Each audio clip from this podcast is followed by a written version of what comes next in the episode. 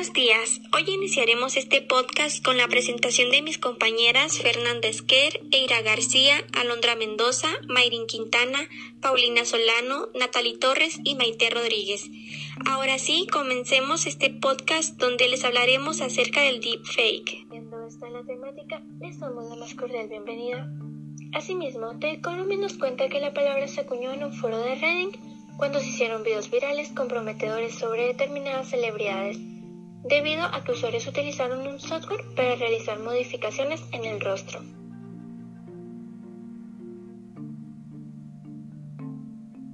El deepfake es una tecnología basada en la inteligencia artificial que consigue superponer el rostro de una persona en el de otra y falsificar sus gestos para hacernos creer que están haciendo o diciendo algo que no ha pasado en realidad.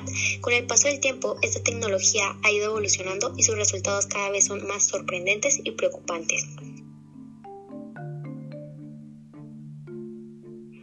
Hacer un deepfake en realidad es muy sencillo gracias a la tecnología. Basta con descargar una aplicación y una vez teniendo el software, se recopilan videos de las personas que quieres intercambiar. Los cargas en el programa y listo. La inteligencia artificial hace el resto.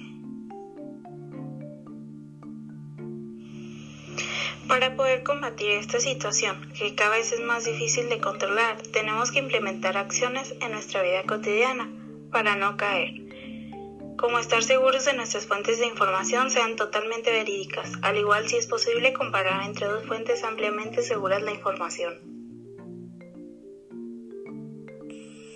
Como sociedad estamos totalmente expuestos a cosas como estas. No solo el deepfake es uno de ellos.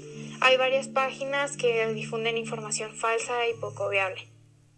Como sociedad hay que comprender que la búsqueda de información es una pérdida de tiempo sin un requisito para estar 100% seguros de la información que estamos recibiendo es correcta.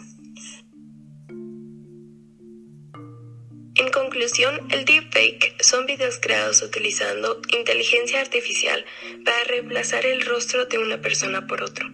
Esperamos que con la información planteada anteriormente se pueda tomar conciencia de lo grave que es para disminuir los casos de esta actividad.